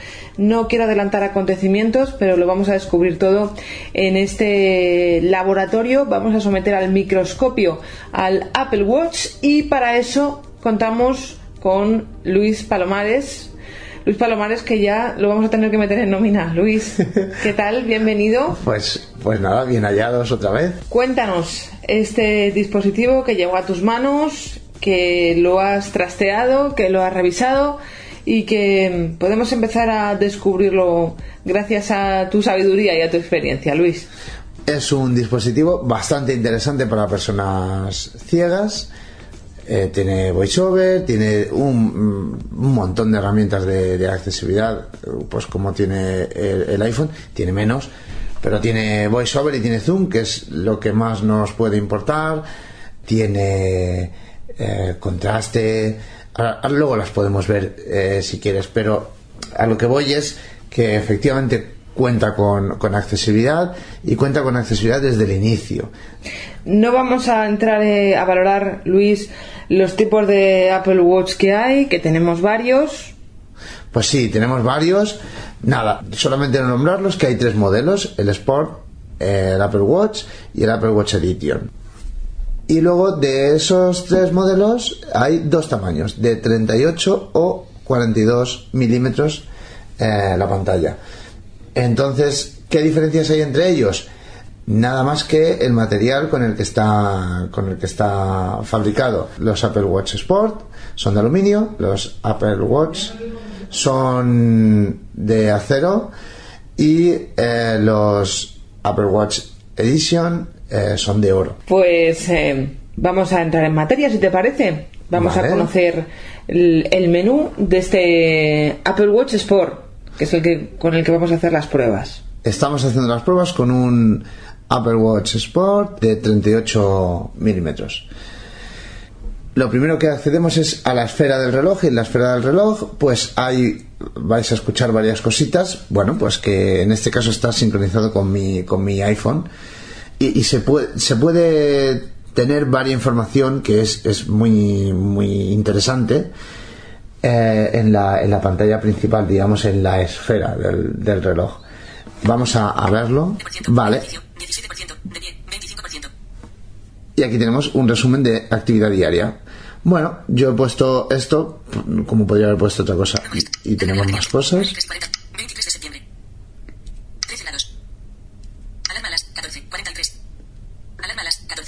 ¿Vale? Estas, estas mini aplicaciones o información que se ve aquí se llaman complicaciones eh, se utiliza en el lenguaje de relojería de, eh, digamos, de, de gama alta.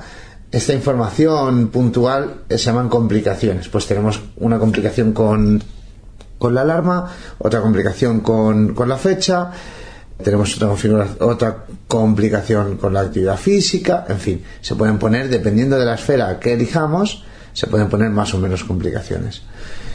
Luego tenemos otro concepto en el Apple Watch que se llama vistazos, que vamos a ver, por ejemplo, 9 y 4 y 41 segundos. Ajustes. Conectado a través del iPhone. vale, estos son los vistazos. Los vistazos es como un, una complicación pero un poquito más grande. ¿Cómo accedemos a los vistazos, Luis? Bueno, pues como si accediéramos al panel de, al centro de control en el, en el iPhone. Hacemos el flick arriba, en este caso con dos dedos, desde, desde la esfera del reloj. Es, es una especie a panel de control eh, o a centro de control del, del iPhone, algo parecido. Pero en realidad su definición, que a mí más me gusta, son como una aplicación que tengamos en el Apple Watch instalada, una aplicación resumida. Lo vais a ver ahora porque os voy a poner un ejemplo. Vale, esta es el- el- la complicación de, de ajustes que tiene varias opciones, las más importantes. Modo avión. Conmutador. Desactivado. No molestar. Conmutador. Activado. Silencio. Conmutador. Desactivado. Oír el iPhone. Conmutador. Desactivado. Triple. Atenuado. Conmutador. Desactivado. Ajustes. Vale, ya habéis visto que tiene nada más que esas opciones. Desde aquí, pues ya habéis visto, son las opciones pues más mm, importantes o más inmediatas que puedes hacer con el con el reloj. Vamos a ver otro otro vistazo. Miércoles 23 de septiembre. Tenemos aquí un calendario. Y dice que no tengo eventos hoy porque ya ha pasado el evento que había quedado yo con Estela para venir aquí a grabar. Vale, entonces los dos conceptos nuevos que tenemos son las complicaciones y los vistazos. Y luego por lo demás, pues en apariencia vosotros vais a notar que el sonido es distinto, pero es muy parecido a un a un iPhone. Miércoles 23 de septiembre. Vale, yo pulso la corona, el botón este circular que se utiliza para cambiar de hora 9 y 9 y 51 segundos. Y se ha ido a la esfera del reloj. Ahora voy a pulsarlo otra vez para que se vaya al menú de inicio. Tenemos aquí el vistazo de tiempo. Madrid. 13 grados. 13 grados. Madrid. Bueno. Máxima. 29 grados. Mínima. 12 grados. Página 8 de 8. Ajustar. ¿Vale? Máxima, 29 Esto es Mínima. 12 grados. el vistazo de tiempo. Ahora vamos a ver la complicación de tiempo. 9 y 12 y 22 segundos. 23 de septiembre. 16 grados. Y en cualquiera de los dos casos, si hacemos doble pulsación, se abre la aplicación entera de tiempo. Es decir, complicación, la mínima expresión. Correcto. Vistazo, tenemos un poco más de información. Sí. Y si aún queremos más, abrimos la aplicación. Eso Son es. tres formas distintas de ver información de una misma aplicación. Luis, hay aplicaciones que se pueden instalar, pero todavía no son todas. Hay algunas que son compatibles y otras que lo serán en breve. Correcto. Hay, hay algunas aplicaciones que todavía no tienen, digamos, su extensión para, para Apple Watch. Muy bien, hemos conocido los vistazos, hemos conocido las complicaciones, hemos visto cómo se accedía al menú de inicio, cómo bloqueamos y desbloqueamos el reloj. Hay dos formas de hacer esto. Una de ellas es teniendo mm, constantemente activados los sensores de movimiento, entonces si el reloj detecta que estamos levantando la muñeca, posiciona a mirar el reloj, como si estuviésemos mirando la hora, se activaría y cuando bajamos la muñeca se apaga. Esta opción yo no la recomiendo para nuestros oyentes, sobre todo los que utilicen VoiceOver. ¿Por qué? Pues porque es molesta, porque el reloj habla. Claro, cuando no hay VoiceOver no pasa nada porque el reloj se ilumine un momento. O sea, la gente eh, a lo mejor ni, ni se percata. Y la siguiente opción es desactivando estos sensores. Y entonces lo que hay que hacer es tocar la pantalla suavemente con un dedo, y además suavemente porque si no, no se activará. 9 y 16 23 segundos. y para bloquearlo ponemos la mano encima, tapando la pantalla. Y se bloquea. A los 15 segundos, si no hemos tocado nada, también se bloquea. Podemos elegir ahora con WatchOS 2, podemos elegir 15 segundos o 90 segundos, eh, algo así. Otra de las cosas que quería decir antes con lo de los sensores de movimiento para bloquear y desbloquear el, iPhone es que, por lo menos con VoiceOver, yo no sé si VoiceOver, supongo que menos, la diferencia de consumo que yo he percibido con WatchOS 1, porque WatchOS 2 lo acabo de, de instalar hoy y todavía no he podido hacer ese tipo de pruebas, pero con WatchOS 1 la diferencia de consumo entre tener estos sensores activados o desactivados y el consumo de que VoiceOver se ponga a hablar cada vez que mueva yo la mano es de un 30% de diferencia. O sea, es un- una barbaridad. Estamos hablando de que la batería aproximadamente con VoiceOver duraría un día. Sí, depende muchísimo del uso. Fíjate, por ejemplo, eh, los fines de semana que he querido hacer un consumo menos, un consumo más, muchísimo más moderado, y además no me han entrado notificaciones, no he tenido nada de trabajo, no he tenido que mirar nada, y he querido hacer un consumo muchísimo más moderado, he, he llegado a conseguir llegar a la noche con un 60% de batería. 60-70 incluso. Pero esto no es lo normal, esto es, ha sido usar el, watch, el Apple Watch muy muy poco. La oscilación es muy, la horquilla es muy grande porque depende mucho del uso. Pero yo no me he llegado a quedar sin batería durante el día. Cuando hablamos por teléfono con este dispositivo, se da por hecho que es en manos libres. Sí, sí, es Es en decir, que si no quieres que se enteren de tus conversaciones, utiliza el móvil. Correcto. Y además también te pasa lo mismo con VoiceOver. Si no quieres que se enteren de tus correos electrónicos, utiliza el, eh, el móvil. Hemos estado viendo ya varios aspectos, sabemos cómo se bloquea, sabemos cómo se desbloquea. Importante lo que comentaba nuestro compañero Luis, que es simplemente darle un toque suave. Si le das un golpe, por ejemplo, a la pantalla, no se desbloquea. No, lo podemos hacer. Eh, vais a oír, Y no se ha desbloqueado. ¿vale? Entonces, ¿por qué? Porque ah, él entiende la diferencia de, de cuando le tocas suave o cuando le tocas fuerte. Una cosa que resulta muy interesante es utilizar el GPS con el Apple Watch. Muchísimo, muchísimo. Pues por varios motivos. Uno de los motivos, yo estoy hablando sobre todo desde el punto de vista de, personas ciegas totales, como es mi caso. ¿Vale?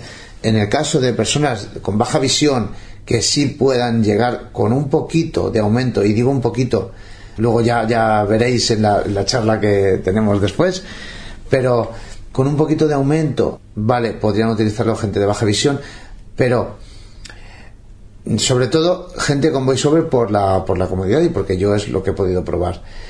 Muy cómodo porque no tienes que sacar el iPhone del bolsillo, la aplicación Mapas es totalmente eh, funcional, te lleva, te trae, como digo yo, y te va dando indicaciones. Las indicaciones, ¿cómo las da? Pues no las da por audio como hace eh, Mapas, no son mensajes de, audio, es un texto en la pantalla, escrito, y VoiceOver lo lee. Si llevamos el, el- esto es imaginaros que que no habéis no, no, no sabéis por dónde por dónde continuar pues leéis la, la indicación que está en la pantalla.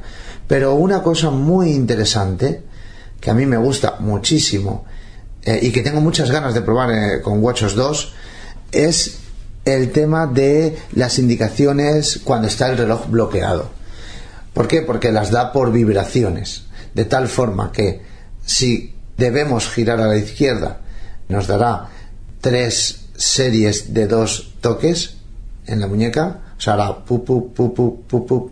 Y si mm, debemos girar a la derecha, nos dará una serie de 12 toques en la muñeca. Y esto es muy interesante porque te permite no oír, o sea, permite no llevar eh, auriculares puestos por la calle. En personas ciegas totales es muy importante. No hay la necesidad de sacar el iPhone para eh, consultar, para modificar la ruta, para pausarla, para, para nada, porque lo llevamos, lo llevamos en nuestra muñeca Y luego, mm, incluso podemos permitirnos el lujo en algunos casos de no tener, no prestar ninguna atención, o sea, ir directamente an- caminando normalmente e ir solamente prestando atención a lo que, a las vibraciones que vamos a notar en la, en la muñeca. Otra. Iba a decir chorradita, si se me permite la expresión. No sé si te la voy a permitir, ¿eh? que incorpora este Apple Watch es el revisor de frecuencia cardíaca. Sí, sí, sí. Tenemos un, un pulsómetro. Bueno, pues vamos a ver lo nervioso o no nervioso que estoy yo aquí. Miércoles 23 de septiembre. Conectado a través del iPhone. Fred, cardíaca. Bueno, pues hay un vistazo que es de frecuencia cardíaca 81 LBM. Fred, cardíaca. y 81 LBM. Hace 4 minutos. Hace cuatro minutos que el cacharrito me ha tomado las pulsaciones y dice que tengo 81 pulsaciones por minuto. ¿Cómo podemos hacer para ver las aplicaciones que tenemos abiertas en el reloj? Solo hay una aplicación abierta. No podemos tener varias. No, solamente tenemos. Bueno, en realidad te he mentido. eh, podemos tener dos, pero una siempre va a ser la esfera y la otra la que nosotros decidamos. ¿Y cómo intercambiamos entre una y otra? Pulsando dos veces el botón de la corona. Entonces accedemos a, a la aplicación anterior. Podemos también cerrar esa aplicación, pero bueno, pero solamente podemos trabajar con, con dos aplicaciones a- a la vez. Hay una aplicación que, que sí que creo que puede ser muy interesante para nuestros oyentes. Se llama Entreno. Entreno va registrando nuestra actividad física. Pero nuestra actividad física no, mm, no como habéis visto antes, la actividad mía diaria mm, normal, no, sino que tú le estás diciendo específicamente que vas a hacer un ejercicio. Tenemos varios ejercicios, vamos a verlos. Mira, y además vamos a usar Siri para que también lo vean. Abre entreno. Siri no pita aquí, vibra. Y para, para activarlo se pulsa el botón de la corona crown, o sea, se pulsa hacia adentro. O podemos hacer que el iPhone esté siempre escucha, uy, perdón, el Apple Watch esté siempre escuchando y cuando digamos Siri abre entreno, él, eh, si está el iPhone desbloqueado, abriría entreno. Lo que pasa que esto también tiene un consumo de batería, no sé deciros cuánto, pero eh, está escuchando constantemente a ver si escucha la palabra Siri. Si no lo queremos tener en automático, pues, pues como en el iPhone, pulsamos el, el botón de la corona, que es como el botón de inicio. Bici estática. Último. 0. 10. 21 de septiembre de 2015. Botón. Aquí tenemos varias actividades. Una es bici estática, que es la última que hice yo. Botón.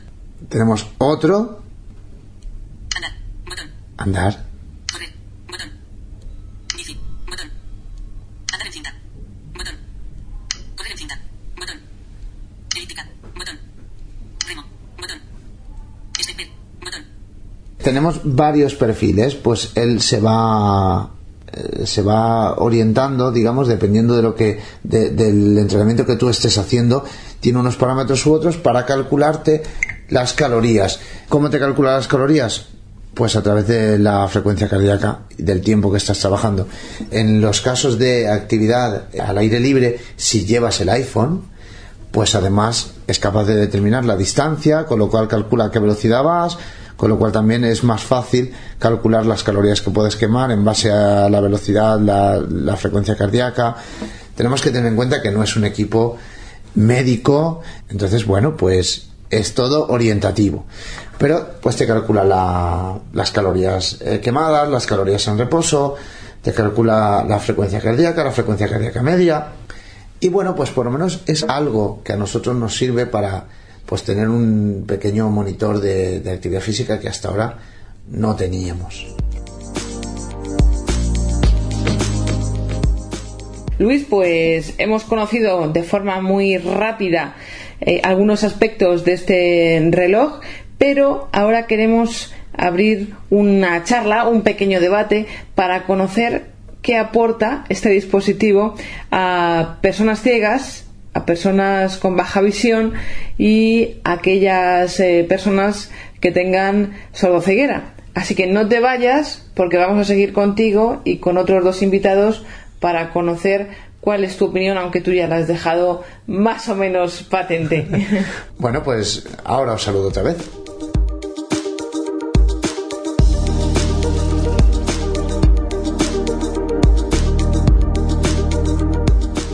Ahora que ya sabemos cómo funciona el Apple Watch, vamos a, mm, a tener una charla, una charla entre tres expertos que nos van a ayudar a analizar cuáles son las cuestiones más relevantes, qué es lo más importante o lo que nos puede aportar este dispositivo a las personas ciegas. Para ello tenemos a Luis Palomares. Luis, ¿qué tal? Hola, buenas. Tenemos a Eugenio Romero, que él es experto en sordoceguera, él es eh, instructor de tiflotecnología y también nos va a contar qué es lo que él ha visto que puede aportar este dispositivo a las personas sordociegas. Eugenio, muy buenas, bienvenido. Buenos días, Estela. Ya te hemos atracado, ya estás en la red, así que contaremos contigo para más ediciones ¿eh? de la revista.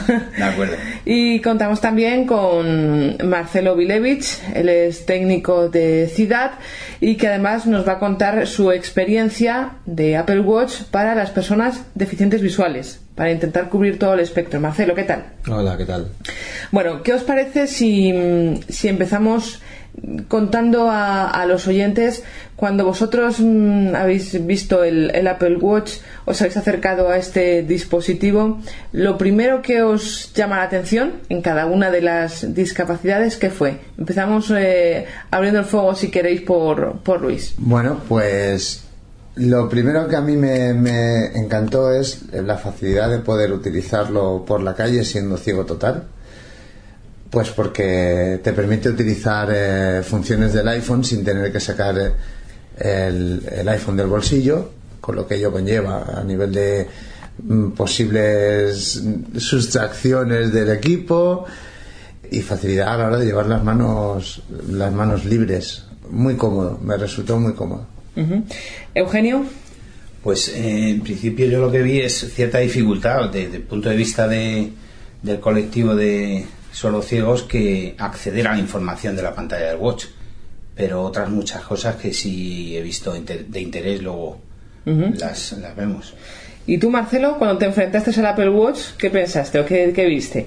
Cuando, cuando, cuando lo conocí, el, el dispositivo, me pareció súper interesante, muy bonito a nivel estético y la posibilidad de, de- de ver varias pantallas y de, y de ver información en un reloj pues es muy muy interesante para mm, en principio sin tocar temas de accesibilidad ¿eh? pues muy impactante Estoy de acuerdo, es una, una maravilla. de- Sí, sí, yo creo que todos, aparato. todos estamos de acuerdo en eso. Bueno, y metiéndonos en harina ya, en faena, en cuanto a la accesibilidad, ¿qué es lo primero que os gustaría? ¿La accesibilidad o la no accesibilidad? Porque aquí estamos hablando de accesibilidad para unos, lo que para unos puede ser accesible, para otros a lo mejor no tanto. ¿Qué mm, os gustaría remarcar en este sentido? Desde el punto de vista de, las personas ciegas totales, lo que me ha gustado es la, buena accesibilidad que me he encontrado del dispositivo. A pesar de ser una primera versión, eh, cuando se evaluó, se han encontrado problemas en la primera y he encontrado problemas en, en la segunda, pero en general la, la buena accesibilidad para personas para personas ciegas, incluso interactuando con, con la tecnología for Touch, eh, VoiceOver lo, lo ve perfectamente, o sea que desde el punto de vista de, los ciegos- de las personas ciegas totales, eh, muy bien, bastante bien, vaya. Marcelo, ¿tú qué tienes que decir a eso? Bueno, desde el punto de vista, ya entrando en, en temas de, accesibilidad y con baja visión, y, y siendo vamos, lo más escuetos posibles eh, para que esto no se alargue mucho, eh, debo decir que, mm, bueno, pues es un, un poco, un poco una, una desilusión el tema de, cuando uno entra a interactuar con baja visión, intenta usar, por ejemplo, el Zoom, que es una herramienta que va muy bien en otros eh, dispositivos como el iPhone y como el iPad. Pero en, en, en el reloj, esto ya es otra cosa. Mm, Lo que me planteo como usuario, Ya, sin importar un poco el tema de discapacidad que cada uno tenga, es qué uso, para, para qué me sirve a mí el Apple Watch, ¿no? Porque estamos hablando de un dispositivo que rondaría un- los modelos evaluados sobre los 400 y pico de euros. Bueno, el, uso que, le puede dar una persona, por ejemplo, que en su trabajo o en estudio, que esté sentada frente a un ordenador o que esté sentada, ¿no? En un lugar, pues no es mucho, porque si estamos hablando de que el dispositivo depende eh, mayormente de- de tener cerca el iPhone, pues es mucho mejor. Hablo desde el punto de vista de un usuario con baja visión, ¿no? De, ver el propio iPhone que tiene una pantalla más grande y poder acceder a la información directamente. El Apple Watch, en lo que se refiere a accesibilidad, eh, para baja visión es un tema bastante mm, complicado. El acceso a mm, texto ampliado o imágenes ampliadas en una pantalla de esas dimensiones es realmente muy difícil. Sintiéndolo mucho a usuarios con baja visión, no se lo recomiendo al día de hoy, por los usos que hoy tiene. Recomendamos prudencia. Sí. Y Eugenio, ¿tú en qué línea estás? Pues yo estoy un poco en la línea de lo que han dicho lo- eh, tanto Luis como Marcelo. Es decir, eh, las personas sordociegas, eh, partiendo de la base de que puedan ser sordas, que son las que de alguna forma necesitan una accesibilidad diferente o, una forma diferente de acceder a la información, puesto que sordociegos que tengan una audición más o menos un resto de audición que les llegue pues con la eh, facilidad que el, voiceover puede dar a, a la muñeca llevarlo al oído y acceder a través de los gestos el reloj, si es posible. Para las personas sordociegas con resto de visión, pues estoy en la línea que ha dicho eh, Marcelo. Todas las personas sordociegas con resto de visión, siendo sordas, que se, eh, se basan en la comunicación textual y acceden eh, todo eh, tipo de comunicación tipo texto en pantalla, pues eso lógicamente siendo un, un- un dispositivo auxiliar del, del- del iPhone, eh, tiene mucho más sentido esto verlo en la pantalla del, del, del móvil. Y si es el iPhone grande, el, el Plus, pues todavía claro. mejor, ¿no? Sí, sí. O sea que ahí en ese sentido sería un, un dispositivo un poco que no tendría utilidad desde el punto de vista de acceder a la información de la propia pantalla, de la propia información que proporciona la, la pantalla del reloj. Otro tema es la gente que no oye nada ni ve nada. Y entonces aquí eh, es un poco más de lo mismo también en el sentido de que la información que proporciona el reloj no podemos acceder a ella por braille directamente. El usuario sordociego accede al iPhone con un dispositivo externo, Bluetooth, una línea teclado braille.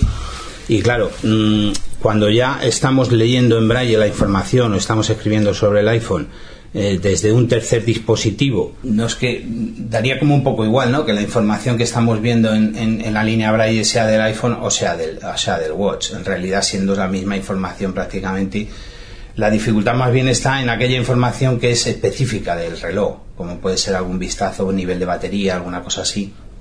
Ahí sí que no hay manera de acceder a la información. Desde el punto de vista de acceder a la propia información de la pantalla del reloj, mm, no le veo eh, mucho, mucha utilidad ahora mismo. Lo que sí he visto útil, y esto sí que es eh, bastante interesante, es utilizar el reloj para eh, como dispositivo que proporcione información de eventos del teléfono. En ese sentido, se puede programar de manera muy accesible desde la línea Braille eh, una alarma, calendario, avisos, recordatorios, todo ese tipo de cosas que el watch no lo va a mm, enviar la información al, cuando se produce el evento o, el- o el- como despertador, por ejemplo, para sordociegos es fantástico. Pero claro, eh, estamos hablando de usuarios que ya sean usuarios de iPhone y bueno, y que económicamente también les eh, eh, tengan, tengan interés en, en tener el dispositivo, también es eh, una, una parte importante. Y luego otra mm, posibilidad, ahora mismo no tan real, sino más bien de futuro, como decía Marcelo, porque esto está empezando y, y puede abrir muchas posibilidades en ese sentido que todo lo que sean eventos y notificaciones que se pueden configurar, las distintas vibraciones que se pueden personalizar en el iPhone, se reflejaran en el reloj que ahora mismo no se reflejan. Eso, por ejemplo, es una cosa a tener en cuenta que se pudiera desarrollar en un futuro. Entonces, el más optimista hasta ahora, Luis. Eh, sí, matizar dos cositas. Una, yo creo que efectivamente es bastante dependiente de- del iPhone, pero la idea es que cada vez lo sea menos. Se ha visto en, en WatchOS 2, lo poco que, he podido ver, pues la idea es que cada vez eh, vaya siendo menos dependiente. Y además hay otra cosa, es que ha- hace cosas que a lo mejor hay gente que se planteaba hacer, ¿no? Eh, pues por ejemplo, eh, un escenario es, eh, te llevas tu, tu música en, en tu Apple Watch y te pones a hacer ejercicio físico. Y tu iPhone está o en tu mochila o en el vestuario o en donde sea. Y, y ahí es el, el- el Apple Watch es totalmente independiente. Para mí eh, es un escenario totalmente independiente y totalmente útil porque hasta ahora las personas ciegas teníamos muy limitado el acceso a, a este tipo de información o a este tipo de, de controles o de, o de, de registros de nuestra actividad física y luego decirle a, Eugenio que con, con la nueva versión de sistema operativo iOS, afortunadamente para él le voy a dar una alegría, y es que eh, desde el centro de notificaciones se puede ver la batería del Apple Watch. Con lo cual una persona sordociega con el iPhone conectado a una línea Braille podría ver cuánta batería tiene el, el Apple Watch. Claro, porque pensamos que la- el- a la hora de utilizarlo como despertador, por ejemplo, eh, se pudiera quedar sin batería en media de la noche y con lo cual le, le chafaba el, Claro, no te, el no invento. te enteras. Como no tienes accesibilidad para ver la batería, dice, bueno, lo cargo sí o sí todos los días a una hora antes de acostarme. Hay algo que me gustaría agregar a lo que dije antes. En principio no veo al día de hoy, esto va evolucionando y quién sabe cómo será mañana, pero al día de hoy no veo que la inversión, al menos para el tema de baja visión, sea muy interesante para una persona que lo utilice, por ejemplo, en un trabajo de escritorio. ¿no?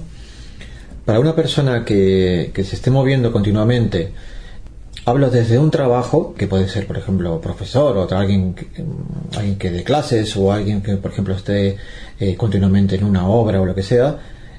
Es, muy interesante no, no sacar eh, todo el tiempo el teléfono móvil para acceder a la información. No, para el tema de baja visión yo creo que, es un problema. Lo que pasa es que también veo que en este, en este producto se han potenciado algunas cosas que a partir de este momento Apple mm, va, va a incorporar en los demás productos. Por ejemplo, veo que se potencia mucho el uso de Siri, pero aquí por momentos se hace indispensable.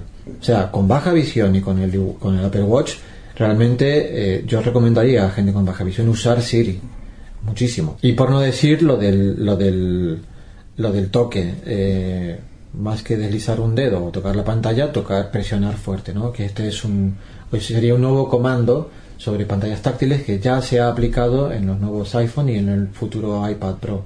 Efectivamente, eh, se nota muchísimo. No tiene nada que ver el Siri de, de iPhone con Siri de, de reloj. Parece mentira, pero el Siri de reloj funciona bastante mejor, por lo menos a la hora de dictar.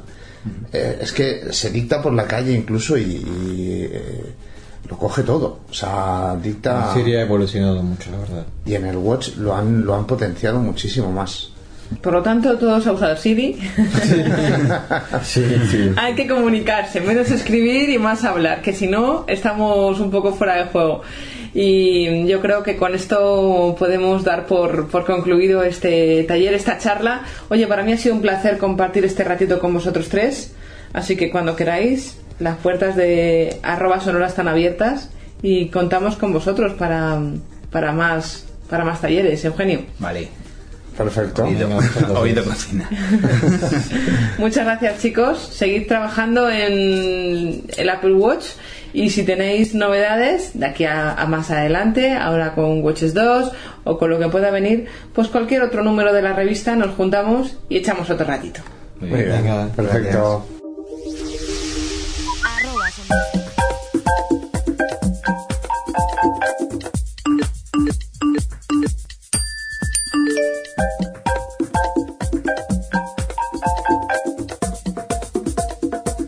Esta es la sintonía que indica que arroba sonora ha llegado a su fin, por lo menos el primer número. Estos han sido todos nuestros contenidos, esperamos que hayan sido de vuestro agrado. Sabéis que tenéis un correo electrónico a vuestra disposición para que durante estos próximos tres meses prácticamente nos vayáis mandando vuestras sugerencias. Arroba sonora arroba 11.es, arroba sonora arroba 11.es. Como siempre, recibido un saludo muy cordial de Jorge Rodríguez, Juan Rodríguez, que han estado en el control técnico, Paloma Martínez y Antonio Hueso los lectores que nos han ayudado a acercarnos a las noticias y de Estela Landrove que ha estado con vosotros delante del micrófono, así como el resto de colaboradores de Ciudad y de otras empresas que han hecho posible arroba sonora. Muchísimas gracias y nos encontramos en el número 2 dentro de tres meses.